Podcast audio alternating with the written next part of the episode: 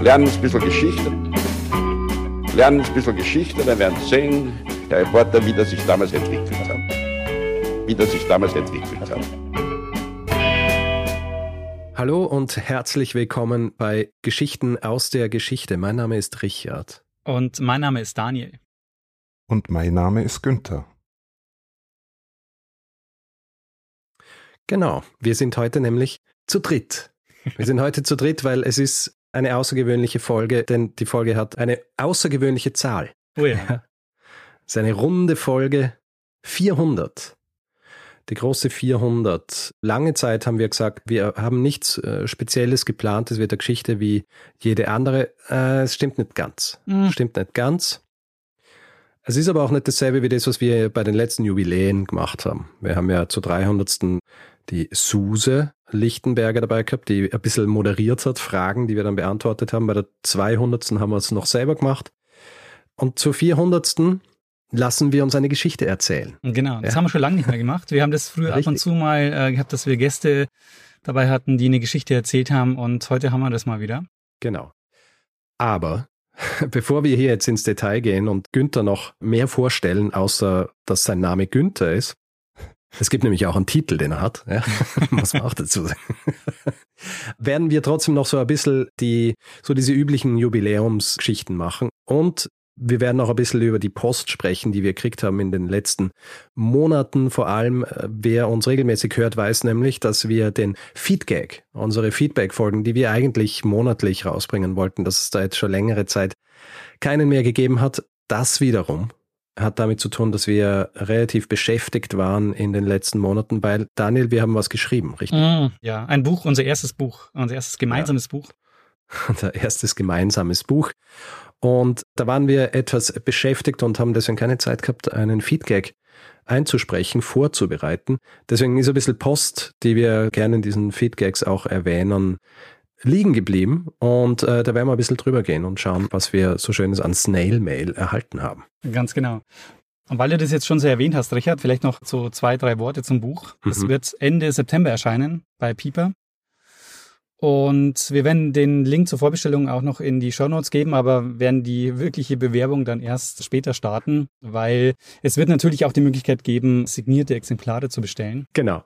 Man kann schon vorbestellen, aber wir werden in den nächsten Monaten noch einige Male darauf hinweisen. Genau. Was wird's geben in dem Buch, Richard? Was haben wir da gemacht? Äh, Das, was wir auch hier machen. Wir erzählen Geschichten. Mhm. Also es werden 20 Geschichten sein. Bis auf eine Geschichte, die einfach thematisch so gut dazu gepasst hat, sind es äh, neue Geschichten. Also keine, die wir hier schon im Podcast erzählt haben. Ja, wir versuchen einfach so ein bisschen das, was wir hier im Podcast machen, auch in Buchform zu präsentieren. Und ja, Fokussiert auf Reisegeschichten. Also es sind alles Geschichten, wo Leute unterwegs sind mit unterschiedlichen Verkehrsmitteln und zu unterschiedlichen Zwecken. Genau. So viel als Spoiler. Was mir gerade einfällt, Richard, hast du am Anfang dazu gesagt, was wir sonst hier normalerweise machen? Ich glaube, du hast abgebrochen nach der Vorstellung oder nach der Nennung deines so. Namens. Ja, aber das müssen wir jetzt, glaube ich, nicht, oder? Hm. Müssen wir? Na, falls jemand neu dazu kommt, äh, weiß man nicht. Ja, dann ist die 400. Folge wahrscheinlich hier die schlechteste. Für den. Einstieg, ja. Man denkt sich so, was ist denn das für ein Podcast, für ein Geschichtspodcast, die zuerst einmal eine halbe Stunde lang über Post reden. Naja, das stimmt. Also wer, wer jetzt hier gelandet ist, aus welchen Gründen auch immer und keine Ahnung hat, was wir machen, hört euch einfach Folge 399 zuerst an. Genau, so läuft sonst immer ab. Ja. Tja, dann würde ich sagen, Richard, mit was sollen wir starten? Mit der Post oder mit äh, Statistiken? Du, machen wir mal ein bisschen Statistiken. Wie ist denn das jetzt nach 400 Folgen oder 399 Folgen Geschichten aus der Geschichte? Was ist passiert? Also äh, es gibt ähm, so ein paar Probleme, was die Statistiken angeht, weil wir haben ja inzwischen den Provider oder den Hoster gewechselt. Das heißt, äh, wir können die Zahlen, die wir vorher immer so genannt haben, nicht mehr so leicht rausziehen, aber ich habe mich bemüht, so ein paar Sachen zusammenzustellen. Sehr gut. Zum einen, wir haben insgesamt veröffentlicht, wir haben ja nicht nur die Folgen, also wir sind jetzt bei der 400. Folge, aber wir haben ja auch so die Feedgags und wir haben noch Spezialausgaben oder Extra-Ausgaben. Das heißt, wir sind insgesamt bei 420 veröffentlichten Audiodateien. Mhm. Und wir haben ja sonst immer die durchschnittliche Länge auch angegeben. Mhm. Und das kann unser jetziger Hoster nicht mehr. Und jetzt habe ich okay. mir gedacht, okay, also entweder ich kopiere jetzt einfach alle Zeiten in ein Excel-Dokument und versuche dann irgendwie da rauszurechnen, aber dann bin ich beim Kopieren, dachte ich mir, nee, das ist mir zu viel. Da habe ich mir gedacht, okay, das kann ja eigentlich ChatGPT machen. und ChatGPT hat sich gesagt, na, der Feed ist ihm zu lang und so, hat er jetzt auch keine Lust, das zu machen. Und dann äh, habe ich irgendwie irgendwann aufgegeben, habe aber festgestellt, dass die letzten, keine Ahnung, fast 50 Folgen sind alle zwischen 45 und 60 Minuten lang. Also wir sind da, okay. haben es echt total eingependelt. Hm. Ja, ich glaube, also wir haben so ein, zwei, die über eine Stunde gehen, jetzt nicht einmal die Jubiläum mitgerechnet. Ja. Aber ansonsten preisen wir uns schon ziemlich zusammen, oder? Ich denke auch. Was heißt zusammen? Äh, ja. Naja, Aber, halt, dass man, dass man nicht zu viel, zu viel erzählen, dass das Ding Überlänge kriegt. Stimmt. Aber zwei Sachen habe ich noch rausgesucht, die ich jetzt so ein bisschen jetzt äh, in Quizform präsentieren wollen würde. Zum einen die Downloads, insgesamt Downloads. Ich habe mal alles zusammengezählt, was in den letzten sieben Jahren so runtergeladen wurde an Folgen. Und was glaubst du, wie viele Folgen sind runtergeladen worden, Richard? Lass mal doch den Günther raten. Oh ja, Günther, Günther was, was meinst denn du? Wie viele Folgen runtergeladen wurden? Mhm. Genau, wie viele Folgen sind in den letzten sieben Jahren, also seit wir den Podcast machen, runtergeladen worden? Boah, ich schätze mal zwei Millionen. Ui. also zwei Millionen sind es nicht, das ist schon deutlich mehr. Also ich sag mal so, zwei Millionen haben wir momentan ungefähr so im Monat, also ein bisschen mehr als zwei Millionen. Oh, wow, hm. okay. Es sind, also ich muss sagen, Richard, was würdest du sagen? Ähm, ich würde sagen, es sind insgesamt ähm, 50 Millionen. Ja, es kommt schon hin, aber also ich muss sagen, ich habe echt kurz gedacht, das kann ja nicht sein. Aber es sind tatsächlich 70 Millionen. Ja, 70 wow, Millionen. Wahnsinn. Das ist unfassbar. 70, also 70 Millionen. Das ist echt unglaublich. Oh man.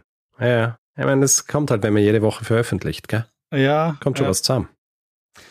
Also an der Stelle vielleicht äh, vielen, vielen Dank an alle, die uns zuhören, weil nur ihr macht das Ganze hier möglich, dass das hier ähm, ja. seit sieben Jahren wöchentlich funktioniert. Und äh, diese Zahl ist wirklich, also ich kann es echt, also es ist auch so abstrakt, weil 70 Millionen, ich meine, das ist fast einmal die ganze Einwohnerzahl Deutschlands. Ja. Ich kann es mir auch nicht vorstellen, was es bedeutet tatsächlich. Ja. Äh, ich meine, es bedeutet, dass 70 Millionen Mal eine Datei runtergeladen worden ist, wo ich Dinge von mir gebe und das wahrscheinlich auch Leute angehört haben.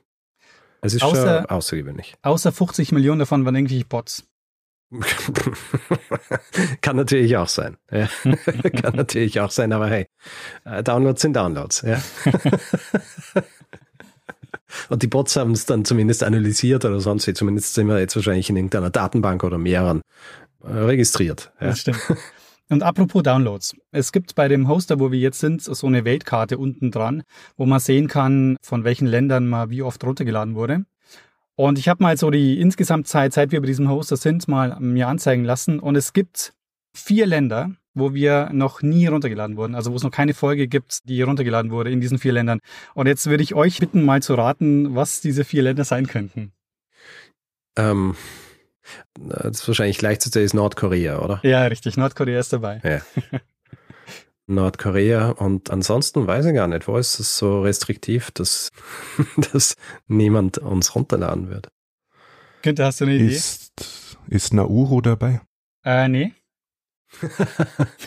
da sind wir offenbar auch vertreten, ja, im Pazifik. Famous ja, vielleicht habe ich es auch übersehen, weil es vielleicht so klein ist, dass es da nicht auf der Karte angezeigt wurde. Kann sein. Das ja. Ja, spann uns nicht auf die Folter, sag's uns, wo okay, sind wir nicht vertreten. Turkmenistan. Aha. Die Falklandinseln. Aha. Und Djibouti. Ha. Und sonst äh, überall. Zumindest habe ich das auf den ersten Blick so wahrgenommen, ja, genau. Ja, sehr gut. Ich war mal in Turkmenistan und kann berichten, dass das Internet dort sehr, sehr langsam ist. Also ich habe dort auch versucht, Podcasts herunterzuladen und das hat nicht wirklich funktioniert. Sehr gut. Das erklärt es wahrscheinlich auch. Ja. Ich meine, wenn ich langsames Internet habe, dann lade ich mir auch kein Podcast runter, sondern schaue ich, dass ich meine E-Mails checken kann. Hm, das stimmt. Gut, das ist also der Plan für die nächsten 400 Folgen, dass wir bei der 800. Folge den gesamten Erdball abgedeckt haben. Ähm, ja, wieso nicht, oder? Das äh, könnte ein gutes Ziel sein. Ja, wenn wir schon ein Ziel haben. Wir sehen, wir machen das Ganze hier eigentlich immer ohne Ziel. Ja, wir wollen einfach nur jede Woche eine Folge veröffentlichen. Das ist doch ein Ziel. Ja, ja eh, aber das ist kein langfristiges Ziel. Ja. ja. Und ein langfristiges Ziel könnte man uns jetzt vornehmen, gut, alle Länder der Welt müssen abgedeckt sein. Also alle, die uns hören und viel herumreisen, einfach bitte immer jedes Mal, wenn ihr irgendwo in einem fernen Land seid, Folgen runterladen. Ich glaube, herumreisen ist ein gutes Stichwort. Da kann man ganz gut überleiten jetzt zur Post, die wir bekommen haben. Genau. Wir kriegen ja viele E-Mails, äh, Feedback zu unseren Folgen, aber wir kriegen eben, seit einiger Zeit kriegen wir auch Karten. Ich glaube, irgendwie haben wir das einmal, wir mal erwähnt, dass jemand unsere Karte geschrieben hat und dass uns das so gefreut hat. Und äh, unser Publikum ist ja großartig und nimmt sich solche Dinge zu Herzen. und wie gesagt, normalerweise werden die erwähnt, wenn wir dann ein Feedback machen, aber jetzt liegen schon so viele hier, dass ich mir gedacht habe, ich muss die jetzt einmal alle erwähnen und ich äh, gehe mal durch, durch die unterschiedlichen Länder und es ist nämlich deswegen vor allem lustig, weil, und das ist auch so ein bisschen ein Zeichen, was wir alles schon besprochen haben in diesen letzten 399 Folgen, dass die Karten, die wir kriegen, die sind aus der ganzen Welt und es wird dann aber auch immer erwähnt, dass die Leute, wenn sie dort waren, sich erinnert gefühlt haben an gewisse Folgen, die wir gemacht haben. Mhm. Ja. Zum Beispiel haben wir eine Karte aus Thüringen gekriegt von Justus und Moritz, die so einen Ausschnitt äh, geschickt haben eines Bauernkriegspanoramas von Werner Tübke und ähm, haben dann so gesagt, dass sie das basierend auf den Dingen, die sie bei uns im Podcast schon gehört haben, viel besser einordnen haben können. Mhm. Ja, äh, großartig. Martina und Uli schrecken was aus Australien, erwähnen da eben die unterschiedlichen Folgen, die wir schon gemacht haben, die in Australien spielen. So viele sind es ja leider nicht. Emo-Krieg, Dick Tree, glaube ich vor allem. Und dann habe ich auch noch was gebracht über einen Kriminalfall in Sydney mit einem Hai, der einen, der einen Arm ausgespien hat. Also er hat ihn nicht ausgespien, aber wurde aus ihm rausgeholt. Und die schreiben vor allem auch, sie haben ständig unsere Folgen gehört während ihrer Reise und wussten dann auch immer, wann Mittwoch ist. weil, weil da eine neue Folge rauskam. Ja, sehr gut. Und Edwin schreibt da aus Palermo, und da erwähnt er eine Folge, die du gemacht hast, Folge 285, Daniel, weil in Palermo wurde ein gewisser äh, Joseph Petrosino ermordet. Oh ja, der Polizist, ja. der versucht hat, der Black Hand das Handwerk zu legen. Genau. Sabine schreibt wieder aus ein bisschen näher, nämlich aus Steins, ja, in der Steiermark. Mhm. Und äh, du kannst dir vorstellen, auf welche Folge sie sich bezieht. Oh ja, auf den Flaschelzug. Richtig, den Flaschelzug. Die, wie hat das geheißen, diese Wissenschaft, mit der die, die Uroskopie, also die, die Uroskopie. Der Urinschau. Ja, also, die Urinschau, genau. Tilo, wenn es, äh, und das ist leider, muss ich jetzt dazu sagen, es sind ja handgeschriebene Karten meistens. Und ich habe dann manchmal ein bisschen Schwierigkeiten, die, die Namen zu entziffern. Aber ich hoffe, es ist Tilo, der aus Murano geschrieben hat. Und Murano kennst du ja spätestens, Daniel. Und du hoffentlich auch, Günther, weil du jede unserer Folgen hörst. Natürlich. Ähm, aus der Folge über die Spiegelproduktion in Frankreich. Mhm. Und er schreibt, er hat sich in Murano keinen Spiegel gekauft, weil das eher die Preisklasse von Ludwig dem 14. gewesen wäre. ja. Also ist noch immer recht, ähm, recht teuer in Murano, wenn man dort was kaufen will. Jetzt sowieso, ja, weil es ja noch immer gilt als so dieses Mekka der Glasproduktion. Ja. Saskia schreibt aus New York City und auf der Postkarte ist was zu sehen, glaubst du, Daniel? Ah, ich vermute die Brooklyn Bridge. Richtig, die Brooklyn Bridge. sie sagt, wir haben ja einige Folgen gemacht, die schon in New York City spielen, aber die Karte ist der Brooklyn Bridge und äh, an die hat sie sich natürlich vor allem erinnert. Jan schreibt aus Bali, schreibt nicht spezifisch was zu einer Folge, die ihn inspiriert hat, aber er gibt einen Themenhinweis, den ich jetzt aber nicht vorlesen kann, mhm. weil äh, den behalte ich ein. Ja, aber es war eine Postkarte? Es war eine Postkarte. Dann kann man das ja ohnehin so öffentlich lesen. Ja, also, eh, aber du hast es nicht gelesen. ja, vielleicht weiß es aber der Postbote jetzt. Der Postbote weiß es. Ja. Wenn er es gelesen hat und es schafft, mit dir in Verbindung zu treten, um das zu spoilern, ah, ja, dann müssten wir das allein schon belohnen. und Michaela schickt eine Karte wieder ein bisschen näher aus Bad Ischl, genauer von der, von der Kaiservilla. Und Theresa schließlich schickt uns eine Karte aus Masada.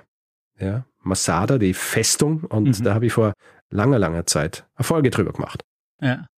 Das waren einmal die Karten. Es ist ja so, wir kriegen aber nicht nur Karten, sondern Leute schicken uns eben auch Hinweise zu Themen und äh, manchmal eben handgeschrieben und manchmal auch so ein bisschen mit Material zum Lesen auch. Gregor zum Beispiel hat mir einen Hinweis geschickt. Kann jetzt natürlich nicht sagen, was der Hinweis ist, aber es geht um Feuer. Und der Brief, den er geschrieben hat, den hat er so äh, entsprechend an den Rändern angesenkt. Ja, und auch so, so Löcher reingebrannt, dass es ja. aussieht, als hätte er ihn gerade noch aus, den, aus dem Feuer retten können, um ihn in einen Umschlag zu stecken und an mich zu schicken. Ah, sehr ja. cool. Und Thorsten, das ist auch ganz lustig, Thorsten hat uns gleich eine gesamte Buchreihe geschickt, ja, fünf Bände einer Reihe, die heißt Kriminalfälle ohne Beispiel von Günter Prodöl.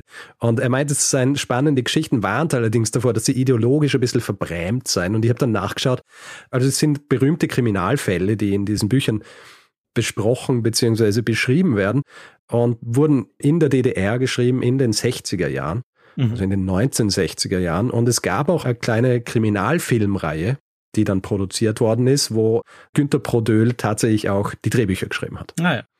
Ja. Äh, ich habe ein bisschen durchgelesen, es sind auch bekannte Kriminalfälle aus der ganzen Welt dabei. Und ja, ist sicher interessant für die Inspiration, aber ja, natürlich, man muss sowas dann auch im, ein bisschen im Kontext lesen. Mhm. Und wenn wir gerade bei Büchern sind, Michaela und Lisa haben mir ein kleines Büchlein zugesandt, und nicht nur das Büchlein, sondern sogar noch Süßigkeiten mit reingepackt. Hm. Süßigkeiten. Welche das jetzt sind, kann ich nicht sagen, ansonsten verrate ich das Thema. Ach so.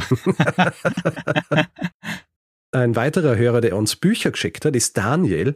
Daniel hat diese Bücher allerdings nicht als Hinweis geschickt, sondern hat sie uns geschickt, weil er sie geschrieben hat.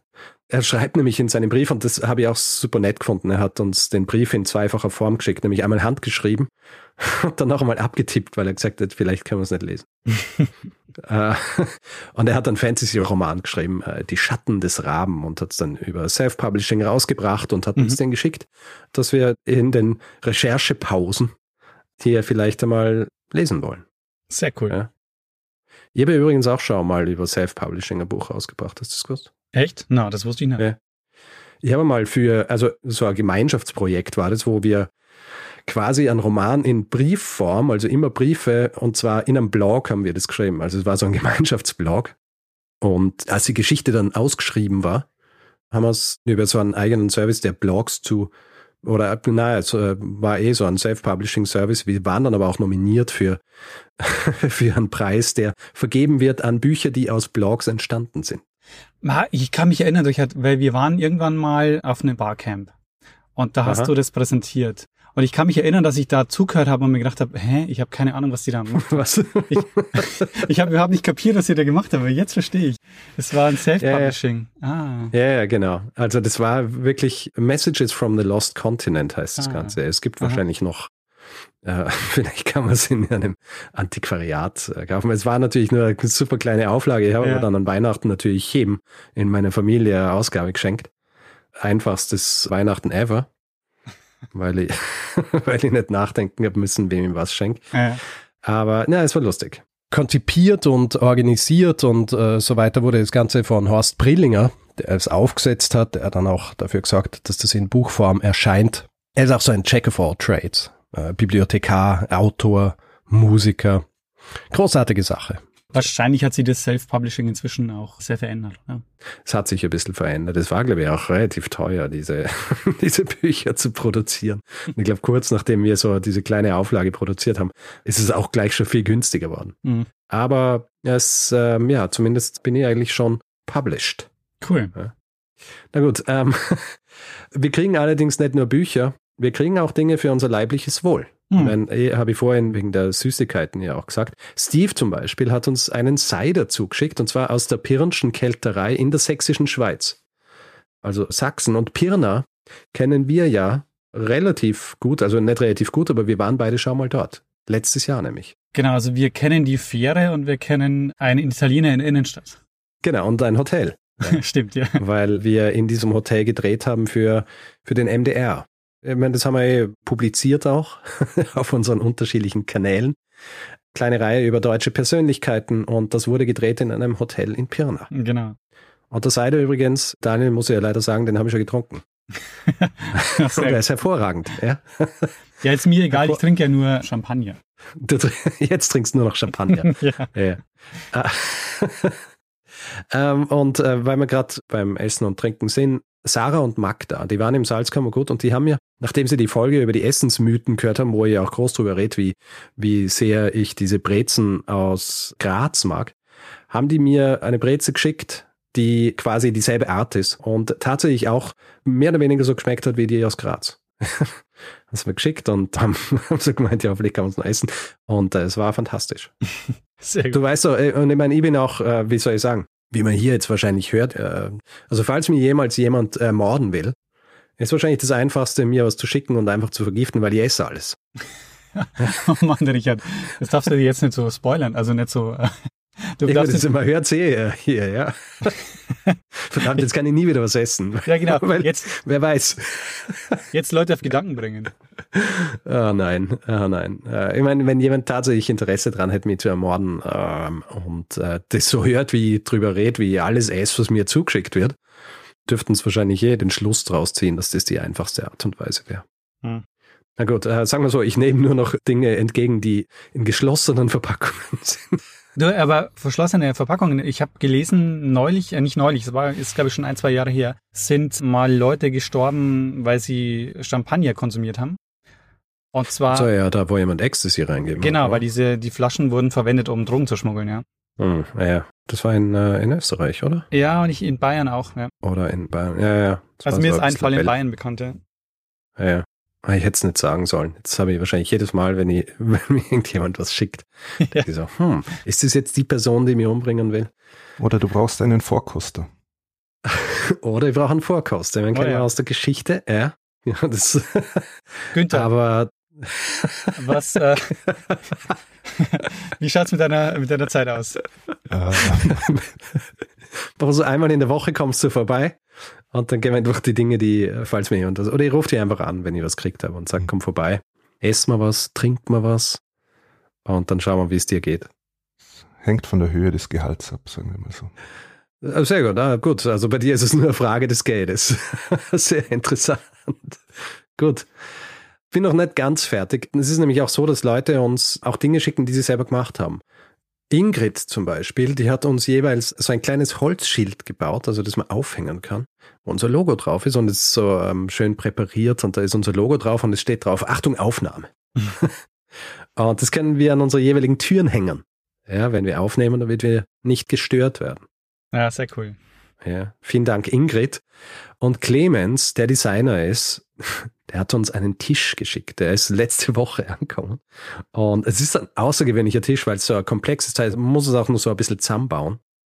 Und es ist aber schön, weil die Tischplatte, da ist wirklich so unser Logo und unser Name so eingelassen.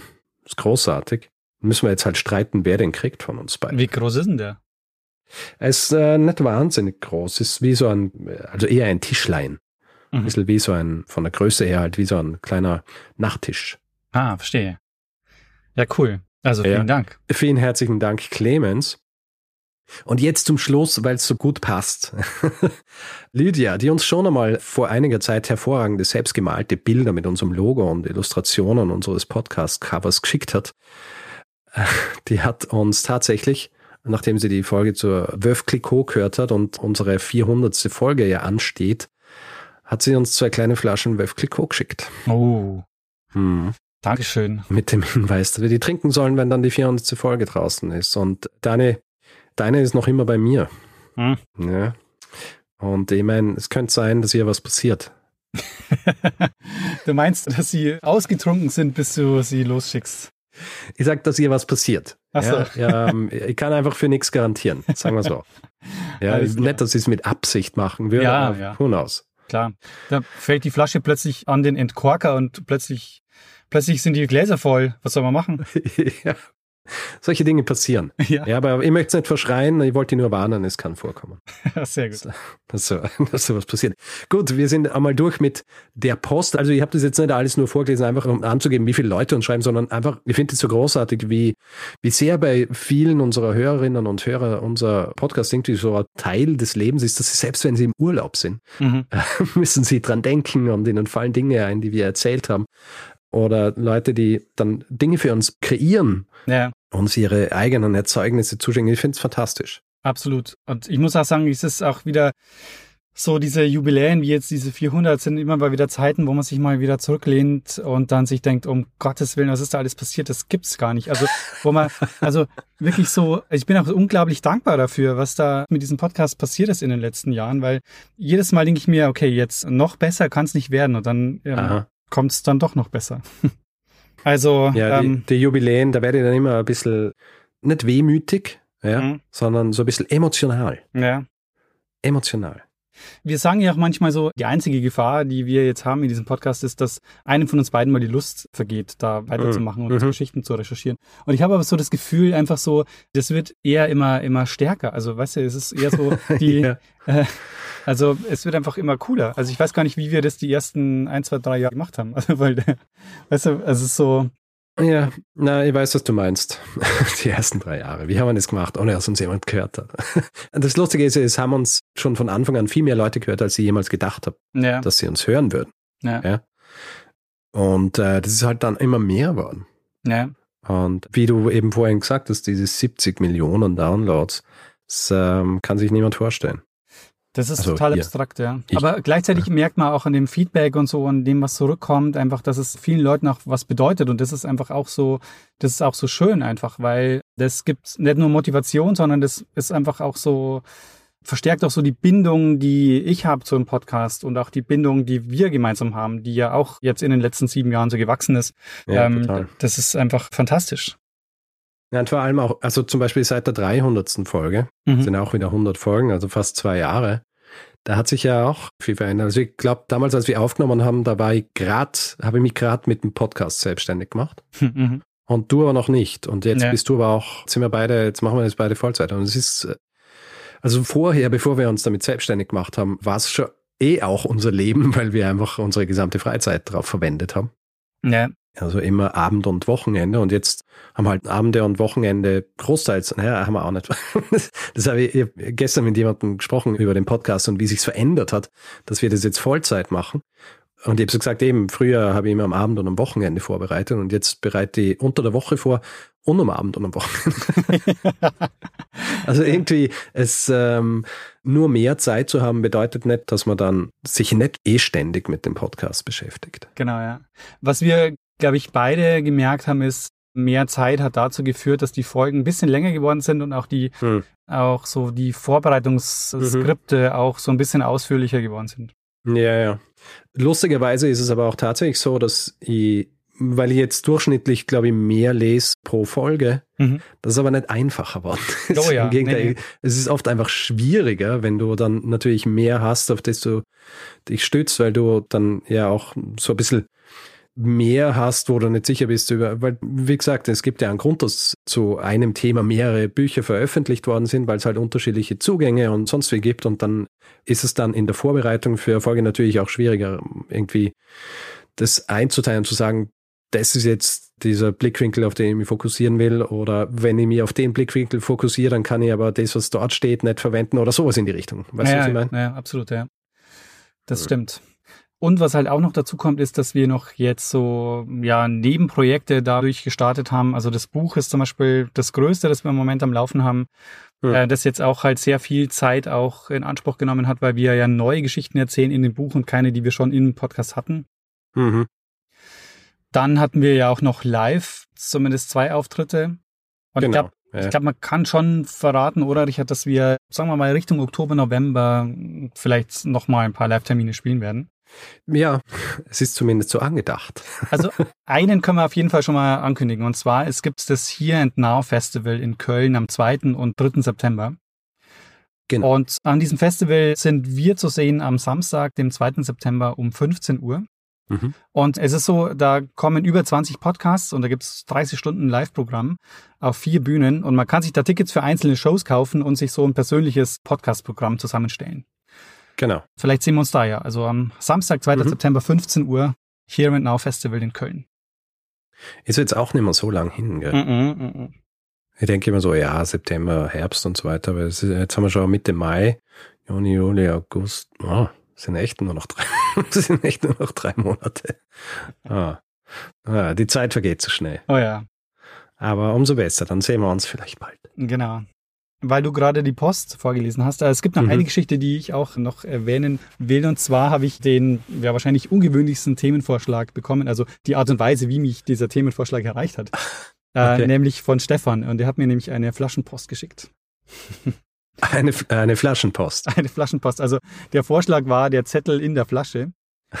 Aha. Und es war allerdings irgendeine Art von Blubberwein. Ich kann dir jetzt nicht sagen, was. Es war kein Blubberwein. kein Wölfkliko. Und war ja auch leer, oder? Genau, ja, weil Ansonsten hättest du mit dem Vorschlag nicht viel anfangen können. Äh, genau. Sehr gut. Also danke Stefan. Den Vorschlag werde ich vielleicht umsetzen. Und Stefan hat ja jedenfalls eingefordert, dass die 400. Folge ein bisschen was Besonderes wird. Ja, das ist sie. Und sie ist vor allem deshalb besonders. Und jetzt kommen wir zum zweiten Teil mhm. dieser Folge, weil wir einen Gast haben und wir haben ihn vorhin angekündigt, beziehungsweise er hat sich vorgestellt, kurz mit seinem Namen. Günther hat auch schon ein bisschen mitreden dürfen, aber jetzt ist der große Moment und ich würde einfach dich bitten, Günther, dass du dich kurz vorstellst, wer du bist und warum du hier bist, beziehungsweise was für eine Geschichte du uns erzählen wirst. Ja, hallo zusammen. Also Zunächst einmal herzliche Gratulation zu 400 Folgen Geschichten aus der Geschichte und vielen Dank für die Einladung. Ja, sehr gerne, sehr gern. Es ist ja so, wir kennen uns ja schon ein Zeitl. Was du jetzt machst, beziehungsweise warum wir dich jetzt eingeladen haben, ist, dass du einen Podcast machst. Du hast einen eigenen Podcast und der Podcast heißt Anno Mundi und hat den Untertitel von Byzantinern und Griechen. Und es ist in erster Linie ein Podcast über Byzanz. Ist das richtig? Ja, genau. Also ich bin von meiner Ausbildung her Historiker, aber mein Hauptfach war dann die Byzantinistik. Und also ich höre selber schon sehr, sehr lange Podcasts, schon ungefähr seit dem Jahr 2016 und damals war ihr der erste Podcast, ähm, den ich gehört habe. Äh, ich habe nämlich einfach nur von diesem Medium gehört, ja, das gibt's jetzt und dann einfach mal in der Suchmaschine Podcast und Geschichte eingegeben und dann seid ihr aufgetaucht. das ist ein guter Punkt, was SEO-Marketing angeht, ja. Immer schauen, ja. dass die Website gut gereiht ist. ja, genau. Und damals habt ihr, glaube ich, 20, 30 Episoden gehabt und dann habe ich mal reingehört und seitdem keine Folge mehr ausgelassen. Großartig. Ich habe dann immer mehr Lust bekommen, dann mal das Podcasten selbst auszuprobieren. Ich hatte dann mal ein Projekt zur österreichischen Zeitgeschichte gestartet mit einem guten Freund, Adrian Hutle. Damals hast du, Richard, im Vorfeld dankenswerterweise hast du dir Zeit genommen, um uns ein bisschen von deinen Erfahrungen zu erzählen. Hm. Und du hast uns auch das Podcast-Meetup, das es ja in Wien gibt, auf das hast du uns hingewiesen, das ja Daniel ursprünglich mitbegründet hat. Ja, richtig. Genau, so hängt alles zusammen. Ja, ja schon irgendwie. Sag noch, wie dieser ursprüngliche Podcast, den gibt's ja auch noch zum Anhören, oder? Den kann man noch anhören, der heißt Stubert, Zeitgeschichte im Gespräch. Ich, ich glaube, ich habe damals nachfragen müssen, was Stubert heißt. Magst du das vielleicht kurz erklären? Ja, Stubert ist ein Begriff aus der Vorarlberger Mundart. Also ich komme ja auch aus Vorarlberg, so wie du ursprünglich und auch mein guter Freund Adrian. Und Stubert kommt von der Stube, also dem Wohnzimmer. Und eine Stubert ist quasi, wenn man Besuch bekommt. Ja, Stubertor heißt Besuch bekommen. Und dann mhm. sitzt man halt im Wohnzimmer und redet oder musiziert oder was auch immer.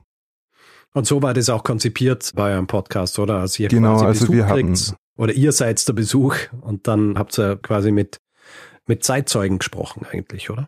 Ja, wir haben in jeder Folge einen Gast eingeladen das war entweder ein Experte oder ein Zeitzeuge oder eine Zeitzeugin und haben dann mit dieser Person dann eben über ein bestimmtes Thema aus der österreichischen Zeitgeschichte gesprochen. Ähm, das hat ja schon sehr viel Spaß gemacht. Wir haben ein bisschen Erfahrung gesammelt. Dieses Projekt haben wir dann aber aus verschiedenen Gründen auf Eis gelegt. Aber schon bald danach habe ich wieder das Bedürfnis bekommen, zu podcasten und dann zu meinem eigentlichen Spezialgebiet, denn wie erwähnt, war ja mein Hauptstudium die Byzantinistik. Und so betreibe ich seit 2019 einen kleinen Podcast namens Anno Mundi von Byzantinern und Griechen. Und ich versuche damit die Geschichte des Byzantinischen Reiches, die ja in Westeuropa und im deutschsprachigen Raum eher wenig bekannt ist, einem breiteren Publikum näher zu bringen. Einerseits erzähle ich chronologisch die oströmische byzantinische Geschichte nach, beginnend mit Konstantin dem Großen, und dabei liegt der Fokus natürlich vor allem auf der Ereignisgeschichte. Aber alternatierend dazu mache ich auch Folgen zu allen möglichen Themen, die ich interessant finde. Also ich habe schon Episoden gemacht zur byzantinischen Sozialgeschichte, zur Wirtschaftsgeschichte, zum Mönchtum, zu ausgewählten Nachbarn der Byzantiner etc. Mhm. Ja, und wenn es sich anbietet, dann gibt es auch mal ein Crossover mit einem anderen Podcast, so wie jetzt gerade mit.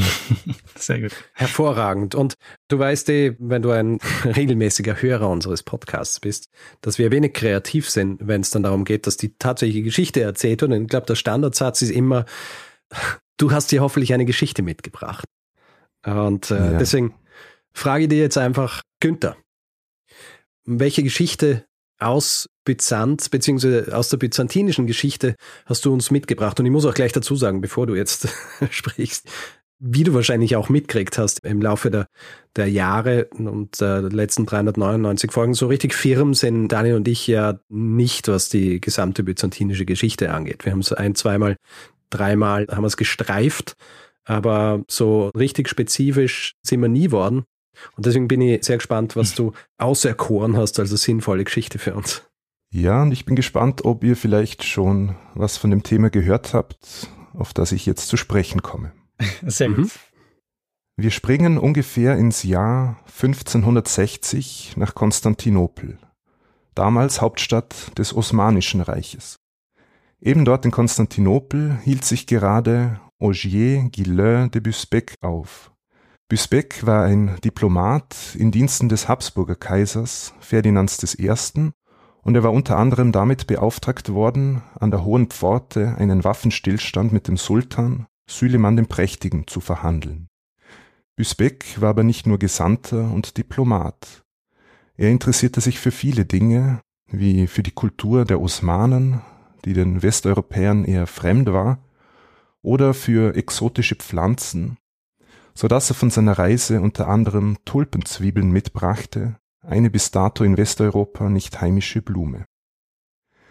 Büsbeck entstammte aber auch einer Epoche, die gern als Zeitalter des Humanismus bezeichnet wird.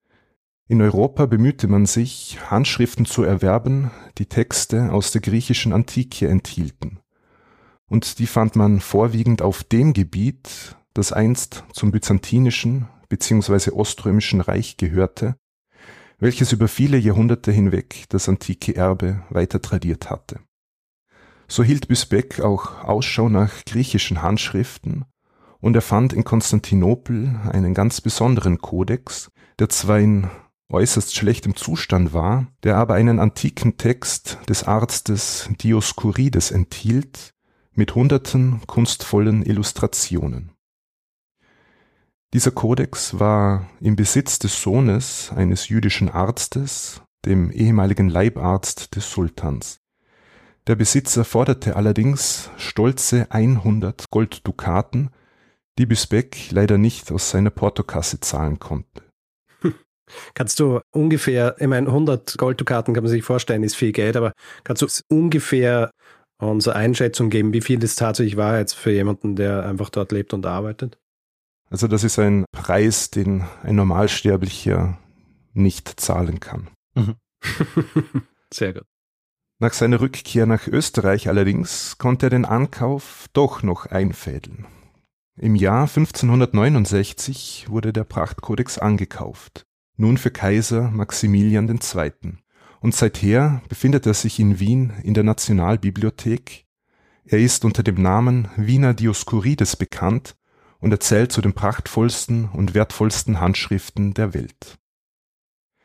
Wir springen ziemlich genau 400 Jahre in die Zukunft, ins Jahr 1960. Wir bleiben aber in Konstantinopel, das nun Istanbul heißt. Nun zwar nicht mehr Hauptstadt des großen Osmanischen Reiches, aber nach wie vor die größte Stadt der Republik Türkei. Es fanden im Jahr 1960 gerade Bauarbeiten statt, denn es sollte im Herzen Istanbuls unter anderem ein neues Rathaus für die Millionenmetropole entstehen. Und bei den Grabungen stieß man auf archäologische Überreste. was nicht sehr verwunderlich ist in einer Stadt mit derart reichhaltiger Geschichte. Bei diesen Grabungsarbeiten legte man mehrere aufwendig bearbeitete Blöcke aus Marmor frei, von denen manche Teile einer Inschrift trugen. Daraufhin wurde einer der angesehensten Byzantinisten zu Rate gezogen, Ihor Schewtschenko, der klären sollte, um was für ein Gebäude es sich hier handelte. Und schon bald wurde ihm klar, dass der Text der Inschrift auch über andere Wege handschriftlich überliefert ist und dass hier eine Kirche entdeckt wurde. Und zwar nicht irgendeine Kirche, sondern die Polyeuctos-Kirche. Die, als sie Anfang des sechsten Jahrhunderts erbaut worden ist, das größte und prächtigste Gotteshaus Konstantinopels war, der damaligen Hauptstadt des Oströmischen Reiches. Die Geschichte, die ich euch mitgebracht habe, lieber Daniel, lieber Richard, handelt von der Person, deren Name mit diesen beiden materiellen Hinterlassenschaften, also mit dem Wiener Medizinkodex und mit der Polyeuctoskirche untrennbar verknüpft ist. Eine Person, die kaiserliche Abstammung war, die zu den wohlhabendsten Personen ihrer Zeit zählte und die als großzügige Mäzenin in Erscheinung trat. Ich spreche von der spätantiken, frühbyzantinischen Aristokratin Anicia Juliana. Nun die obligatorische Frage.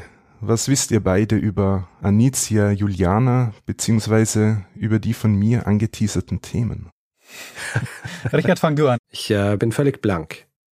Wie geht's dir dabei, Daniel? Ja, mir geht's, mir geht's auch so. Ich habe den Namen noch nie gehört. Sehr gut. Anicia Juliana wurde etwa im Jahr 462 in Konstantinopel geboren. Ihre Eltern waren von vornehmer Herkunft. Ihr Vater hieß Olybrius und ihre Mutter Placidia. Beim Namen Placidia dürfte aber doch etwas klingeln, oder? Mhm. Ja, ja, die Galla Placidia, da habe ich ja mal eine Folge gemacht drüber. Genau, also die Galla Placidia, über die ihr eine Folge gemacht habt, war die Urgroßmutter von Anicia Juliana um die es heute gehen soll. Mhm. Also der Name kommt öfter in der Familie vor.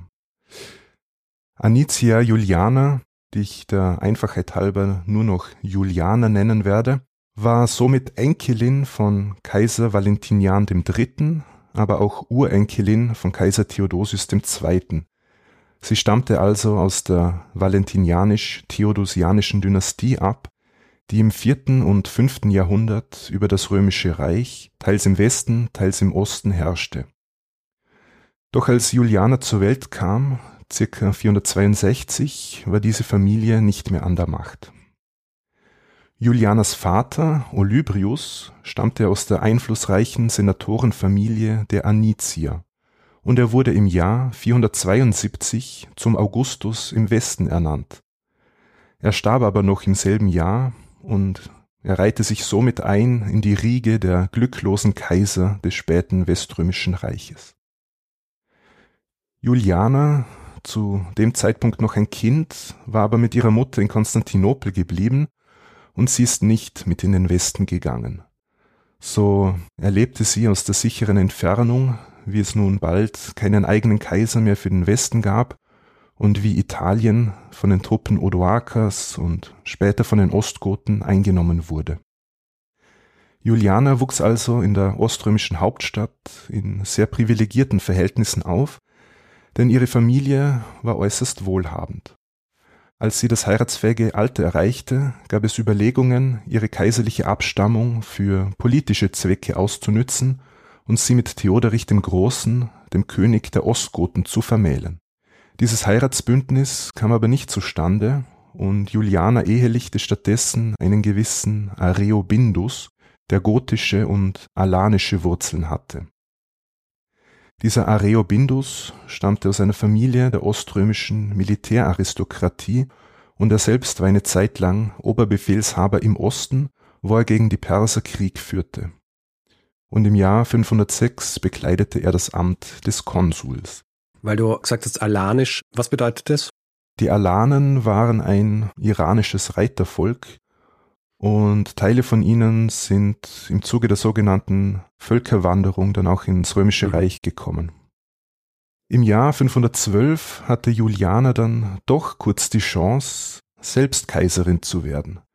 Es gab in Konstantinopel nämlich einen Aufstand gegen den damals regierenden Herrscher Anastasius I. Im Zuge dessen wurde Julianas Ehemann Areobindus als neuer Kaiser ausgerufen. Doch diesem war die Sache irgendwie zu heikel oder er hatte keine Lust darauf, jedenfalls floh er aus der Hauptstadt. Und wahrscheinlich starb er dann auch schon bald, denn nach 512 wird in den Quellen nicht mehr erwähnt. Juliana sollte also selbst nie Augusta, also römische Kaiserin werden. Vielleicht legte sie noch Hoffnungen in ihren einzigen Sohn, der wie sein Großvater Olybrios hieß und der mit einer Nichte von Kaiser Anastasius verheiratet war, doch trat er politisch kaum in Erscheinung.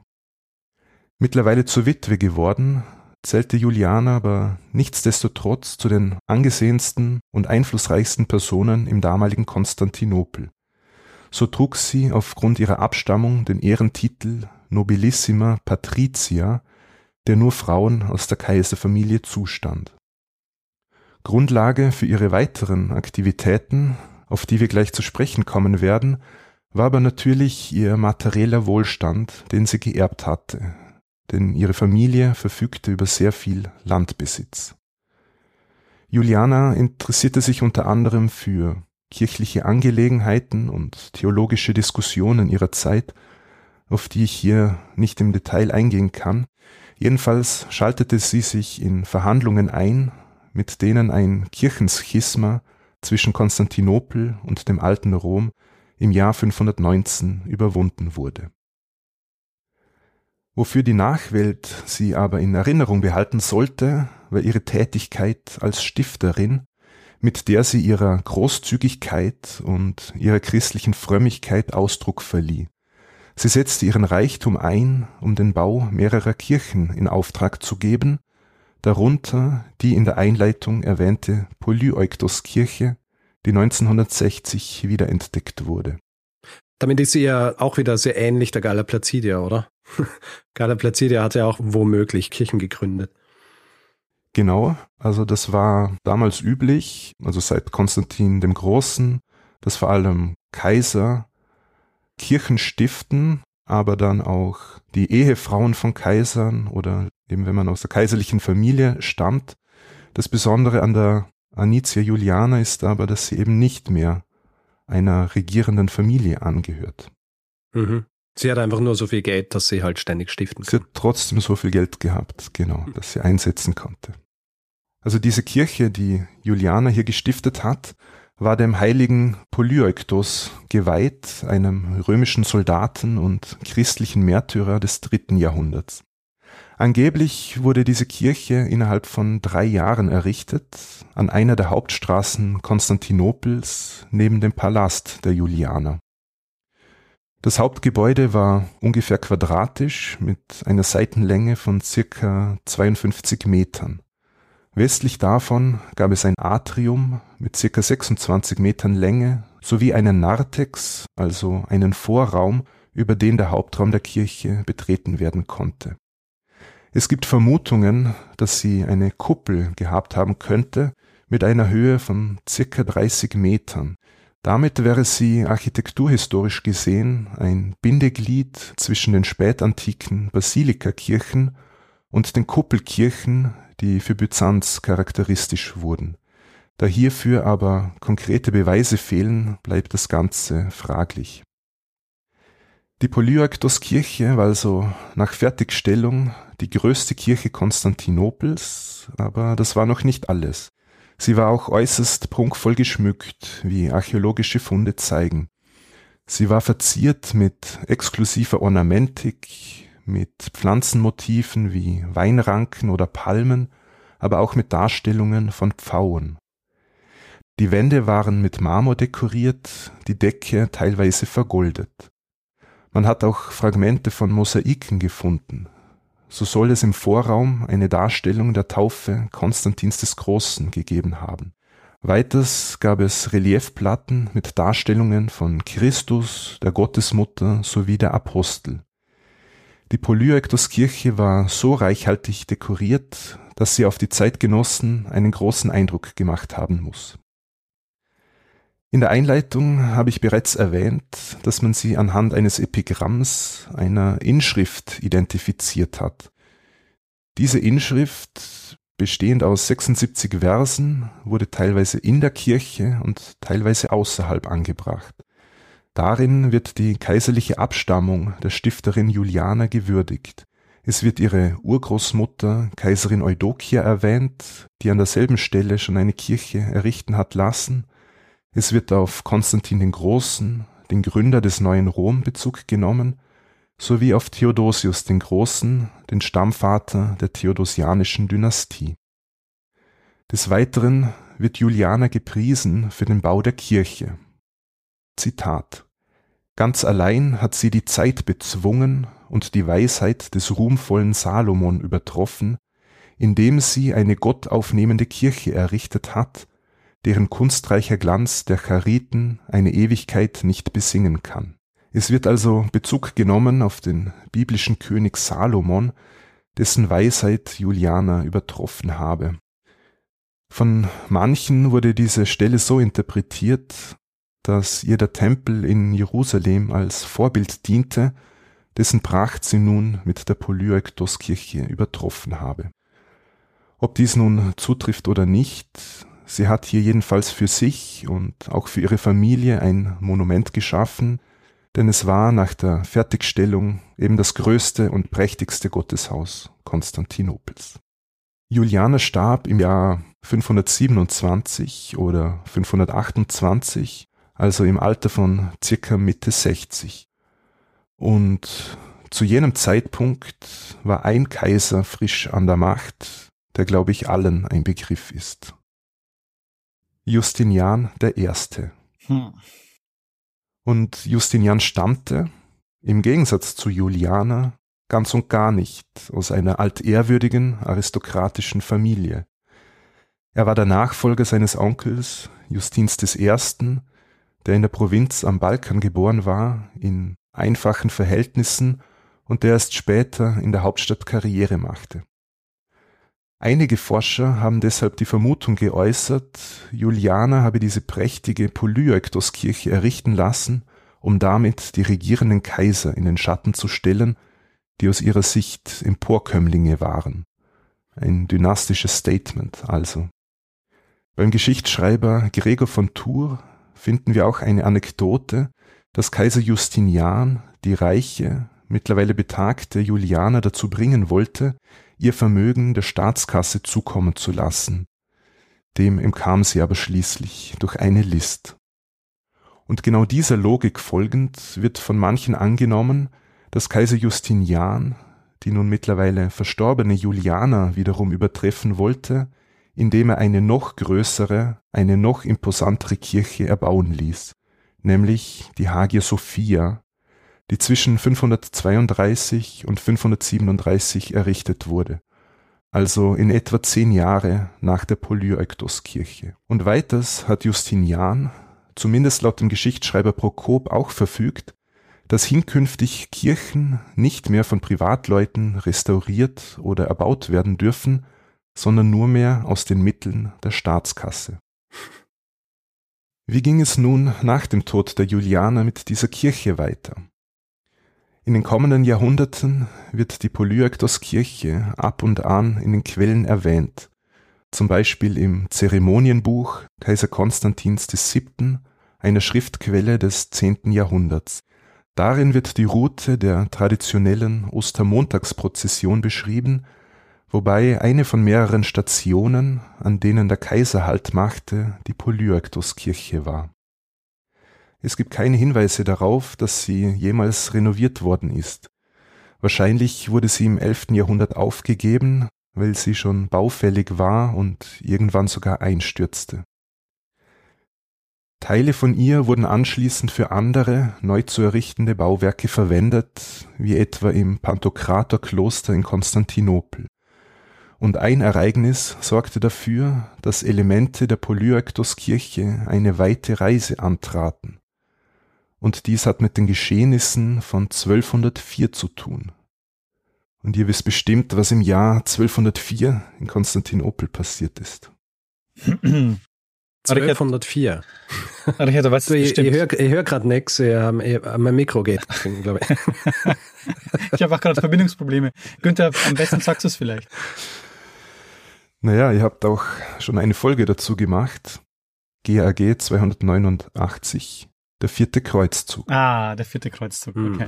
Genau, also im Jahr 1204 wurde Konstantinopel von den Venezianern und den fränkischen Kreuzfahrern erobert und ausgeplündert.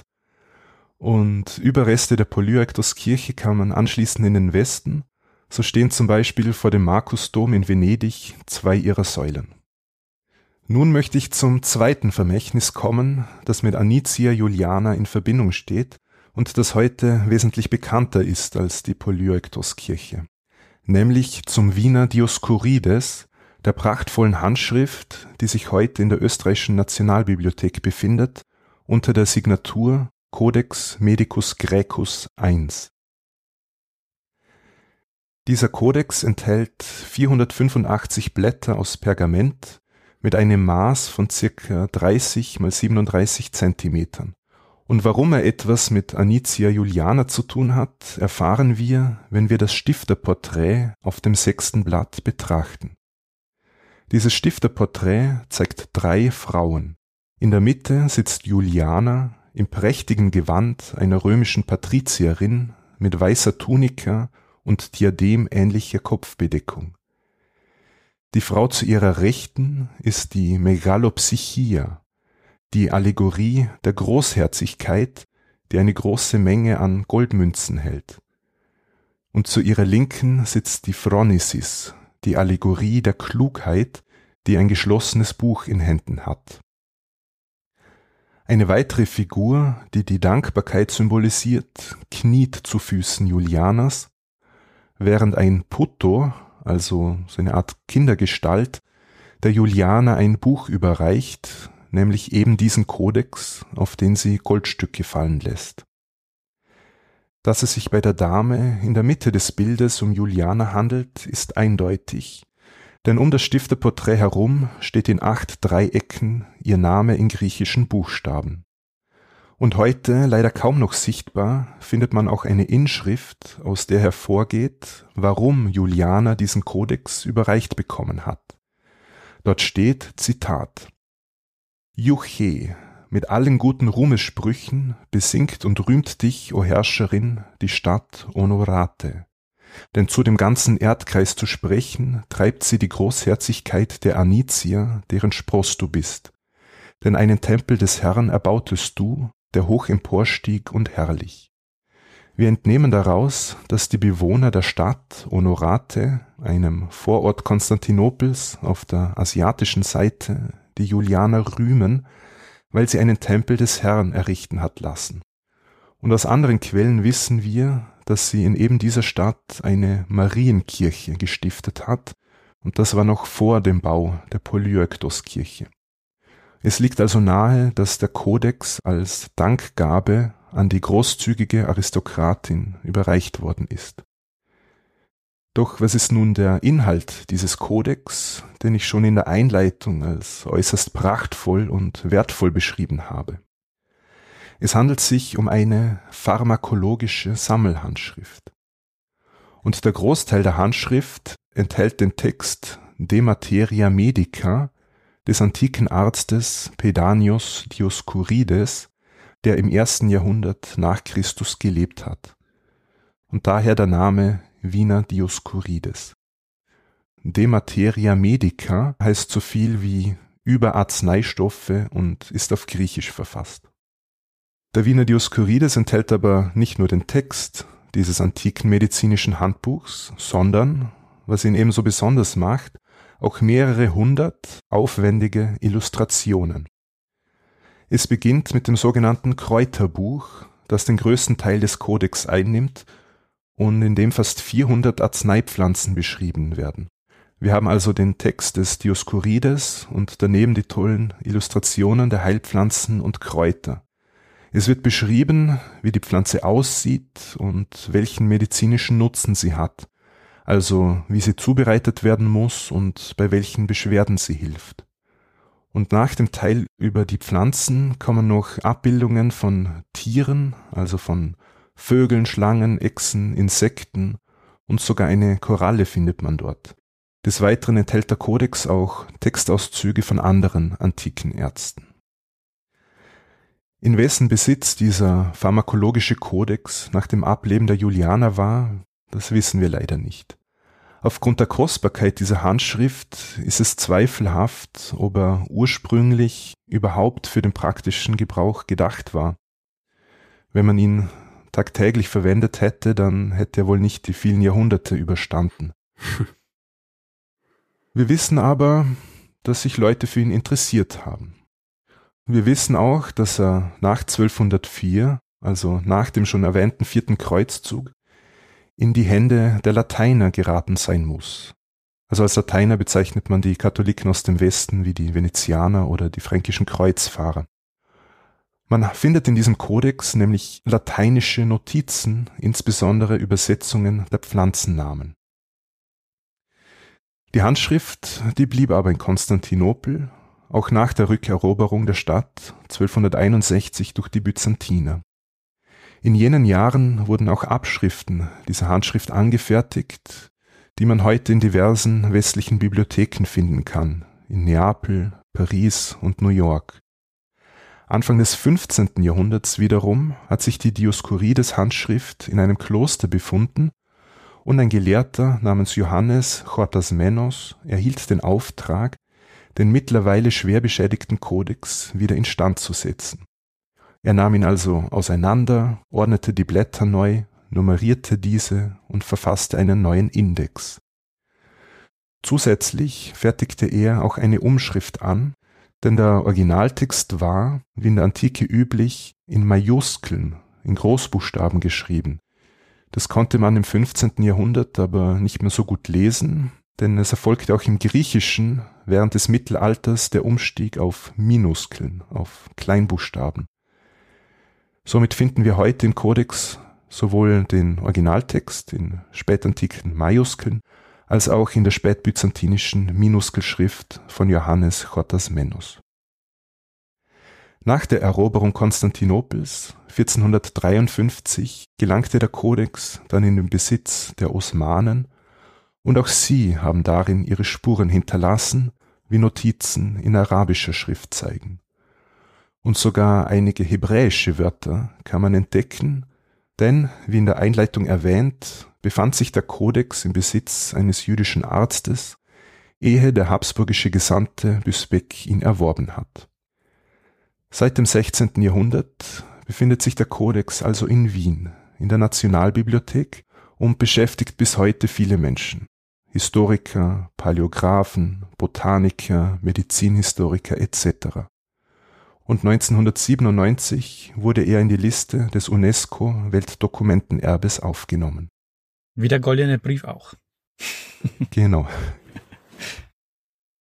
Die Öffentlichkeit allerdings bekommt diesen circa 1500 Jahre alten Kodex nur mehr äußerst selten zu sehen, da der Erhaltungszustand äh, doch etwas heikel ist und man ihn lieber in einem klimatisierten Safe lässt.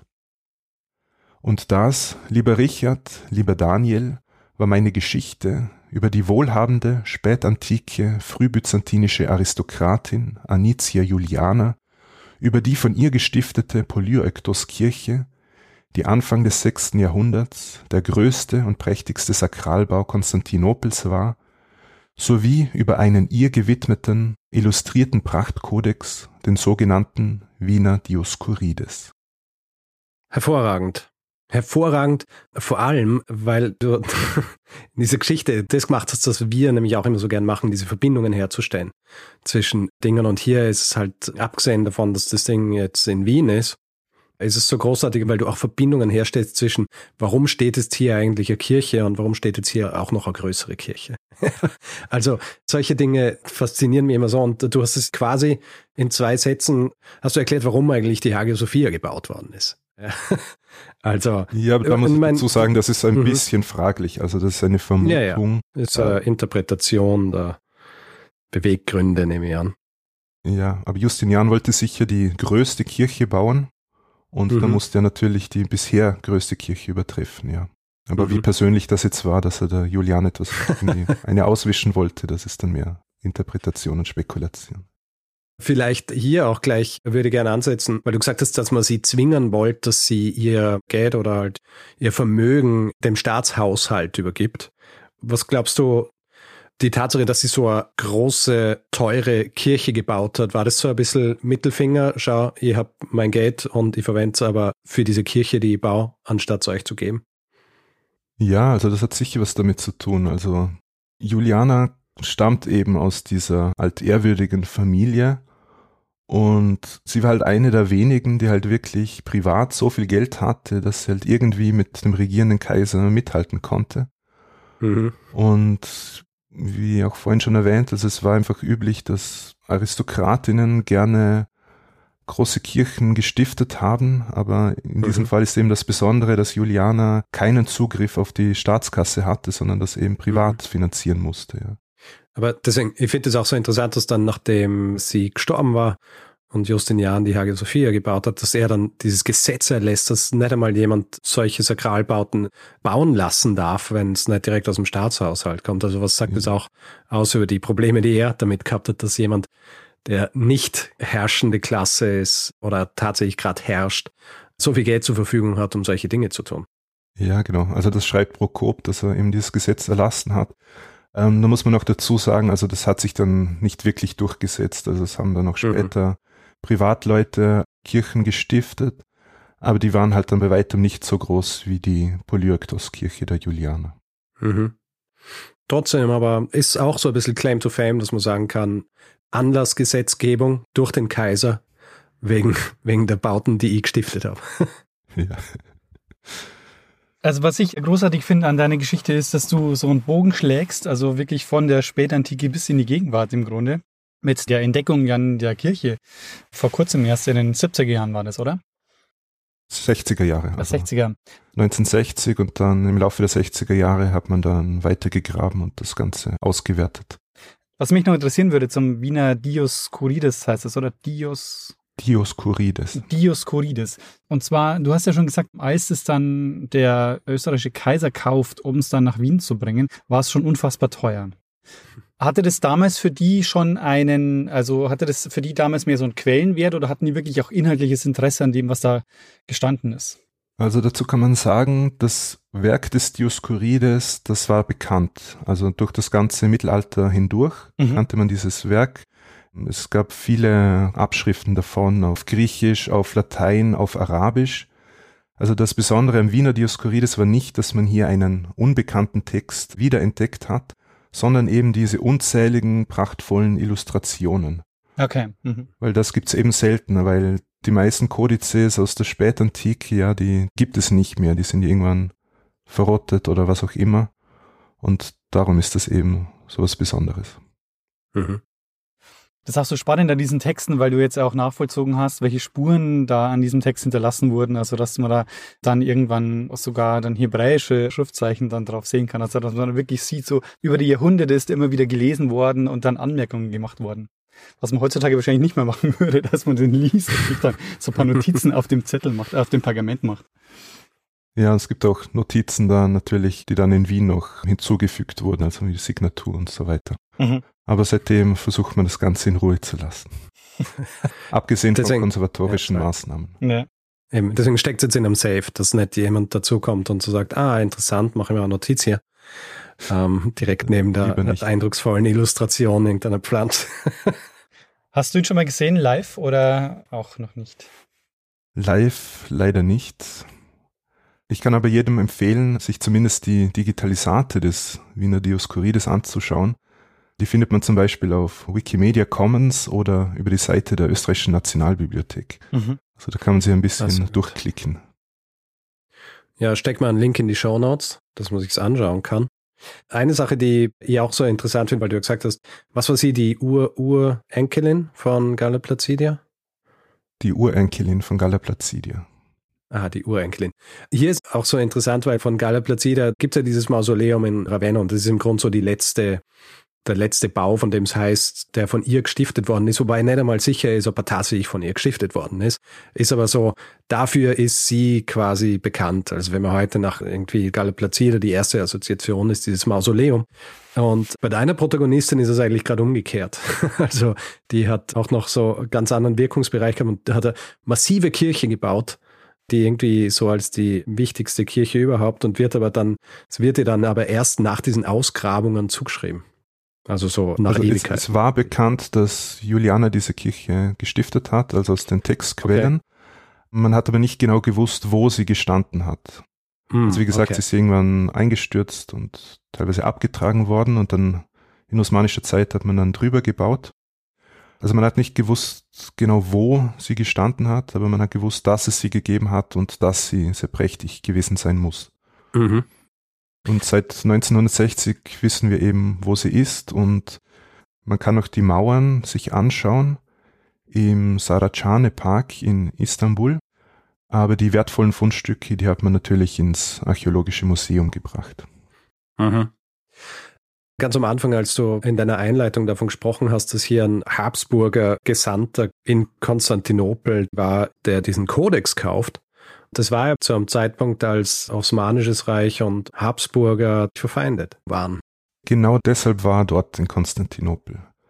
Im 16. Jahrhundert haben eben die, die Osmanen und die Habsburger äh, Kriege geführt. Die Osmanen waren expansiv unterwegs und eben um einen Waffenstillstand zu verhandeln, wurde Bisbek eben dann nach Konstantinopel mhm. geschickt. Genau deshalb. Aber Bisbeck hat das wirklich sehr ausgenützt, dass er mal dort hinreisen konnte. Ähm, er hat einen Bericht verfasst auf Latein, wo er quasi alles aufschreibt, was er, was er dort so erlebt. Also die, die Osmanen, wie sie sich anziehen, ihre Bräuche und dann auch die ganzen Pflanzen, die es in Westeuropa nicht gibt.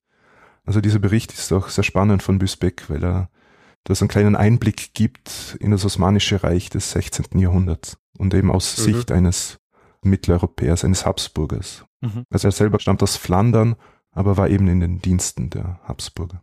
Mhm. Sag mal, endet eigentlich so als Byzantinistiker die Geschichte dann mit der Eroberung des Osmanischen Reiches 1452 oder 53? Oder beschäftigst du dich zum Beispiel auch noch mit der Zeit danach? Also 1453 ist eigentlich schon ein ziemlich klares Enddatum. Es gab noch Gebiete, die äh, noch ein bisschen länger unabhängig waren, also auf der Peloponnes zum Beispiel oder das Kaiserreich Trapezunt am Schwarzen Meer, die sich ja auch auf die byzantinische Vergangenheit berufen. Aber im Grunde endet die Byzantinistik eben mit diesem Jahr 1453. Alles, was danach kommt, das wird dann dem Bereich der Neogrezistik äh, zugeordnet. Und das war in meinem Studium auch beides in einem. Also das Studium heißt Byzantinistik und Neogrezistik. Ah. Das heißt, ich habe mich auch mit der Zeit danach befasst, eben mit der Turkokratie, wie das heißt, also die osmanische Zeit, oder mit Kreta, das unter venezianischer Herrschaft war, aber mit griechischer Bevölkerungsmehrheit. Also ist es durchaus lohnend, dass man auch das Ganze ein bisschen weiter sieht und quasi auch das Erbe der Byzantiner, das, das hält sich ja weiter. Also wenn man sich zum Beispiel die orthodoxe Kirche hernimmt, wo ja immer noch der ökumenische Patriarch in Konstantinopel sitzt, etc. Mhm. Eine Sache vielleicht noch, eben wegen diesem Kodex, der da gefunden wird und der dann nach Europa gebracht wird. Das zieht sich aber eigentlich auch so ein bisschen durch die Geschichte von Byzanz. Also in Byzanz viele Dinge, die eigentlich im Rest der Welt mehr oder weniger, ähm, wie soll ich sagen, verschollen waren, dass die dort waren, übersetzt worden sind und dann im Zuge unterschiedlicher Bewegungen oder in unterschiedlicher Kontakte, die dann zwischen den Byzantiner und anderen waren, quasi jetzt nicht wiederentdeckt, aber schon auch wiederentdeckt worden sind, oder?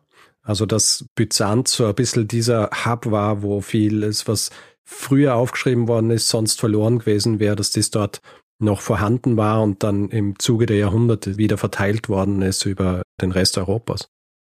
Ja, genau. Also die Byzantiner haben halt weiterhin die antiken oder zumindest ausgewählte antike Texte weiter tradiert, weil die musste man ja immer wieder abschreiben, ja, weil die alten Schriften, die gehen ja irgendwann kaputt und dann sind sie unwiederbringlich verloren. Und deshalb muss man die immer wieder abschreiben, was die Byzantiner eben gemacht haben.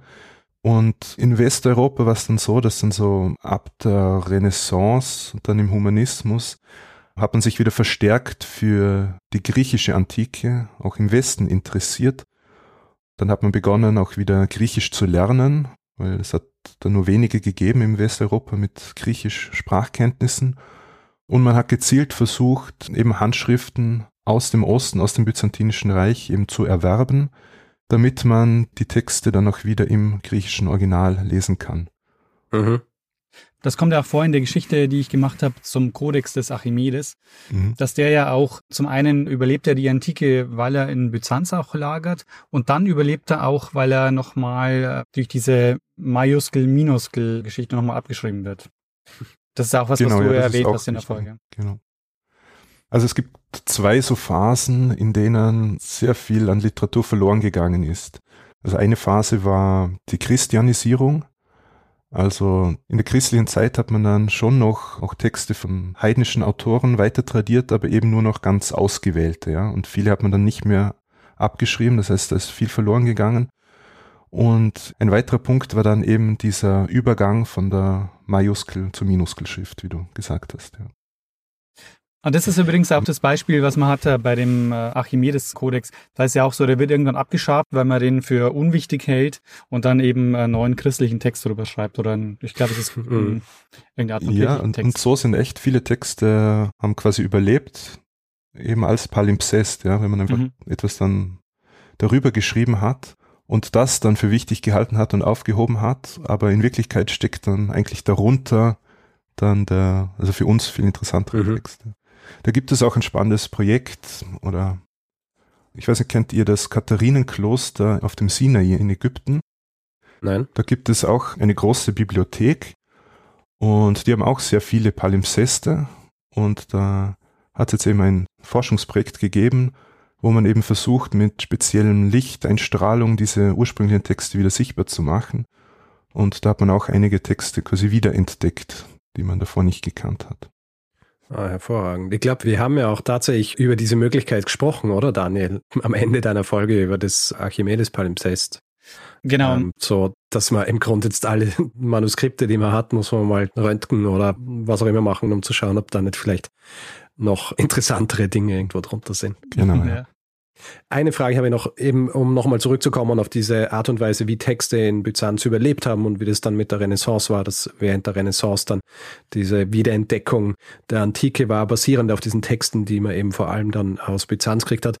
Es war ja auch in der Zwischenzeit, glaube ich, so, dass durch diese Kontakte mit der islamischen Welt hier auch Texte ausgetauscht worden sind und dann auch während der Renaissance quasi die Antike über den Umweg der islamischen Welt auch wieder entdeckt worden ist, wiederum basierend auf den Texten, die sie aus Byzanz gehabt haben.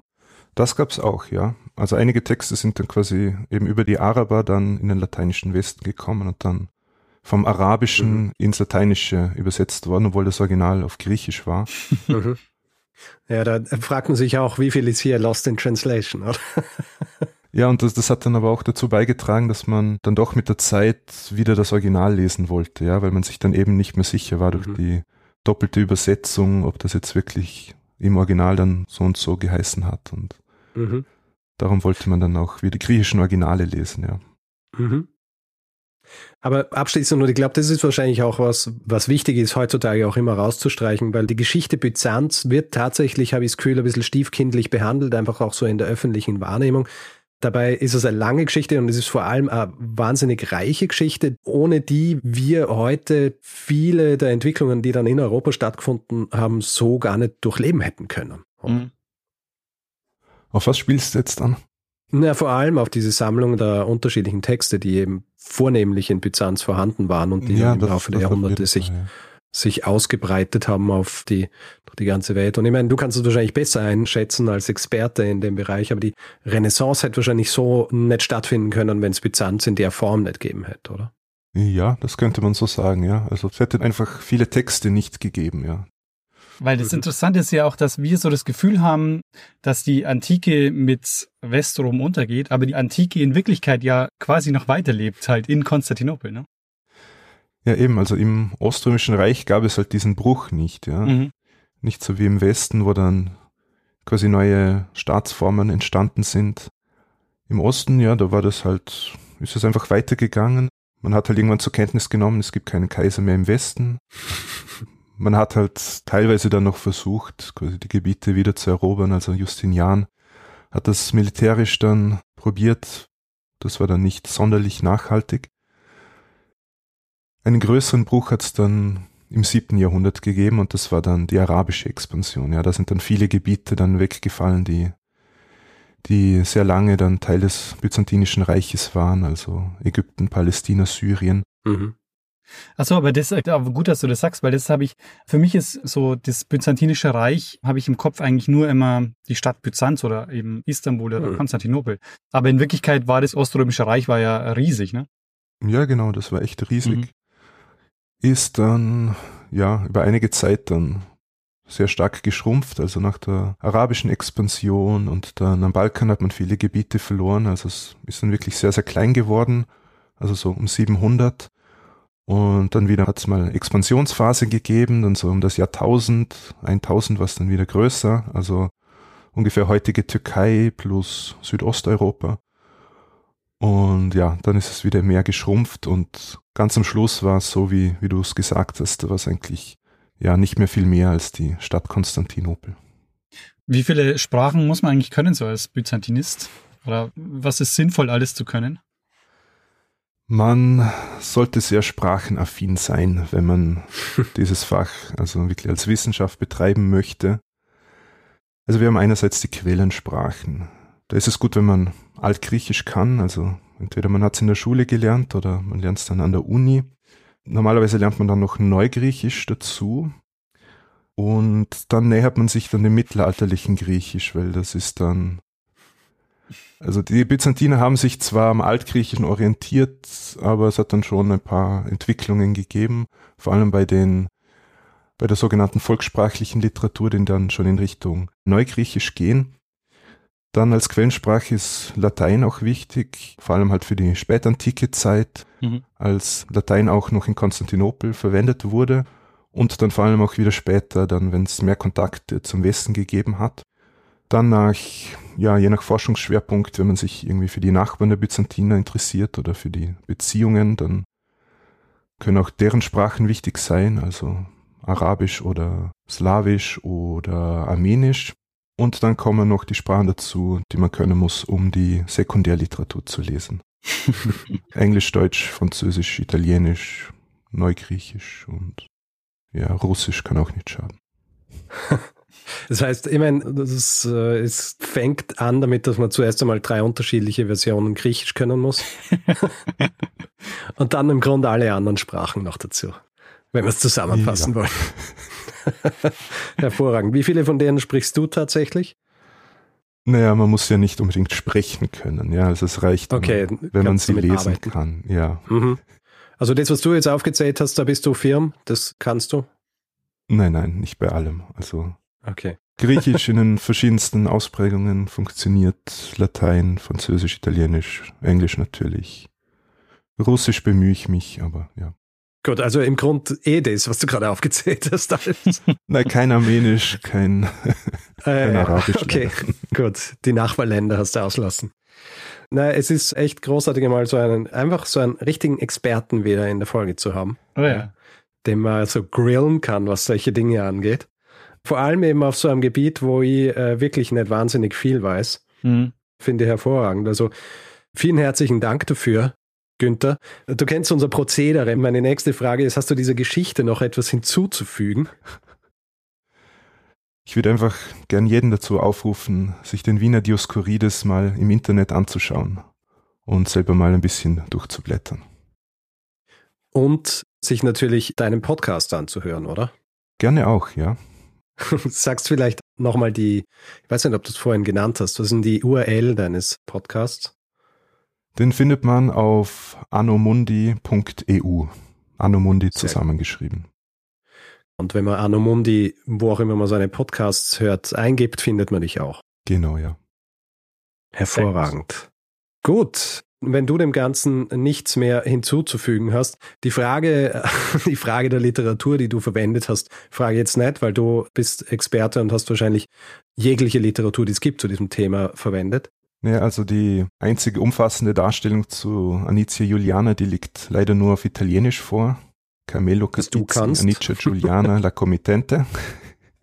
Aha. Naja, wer sich für die Polyrektos-Kirche interessiert, der kann das Buch lesen von Martin Harrison, A Temple for Byzantium. Ist auch auf Deutsch erschienen, ein Tempel für Byzanz. Das war derjenige, der in den 60er Jahren die Ausgrabungen geleitet hat. Und ja, zum Dioskurides kann man sich zum Beispiel Otto Marzal anschauen, Pflanzenwurzeln, Säfte, Samen, antike Heilkunst in Miniaturen des Wiener Dioskurides. Aber ja, das ist nur eine kleine Auswahl, also zu den besprochenen Themen sind nämlich unzählige Aufsätze erschienen. Ja, hervorragend.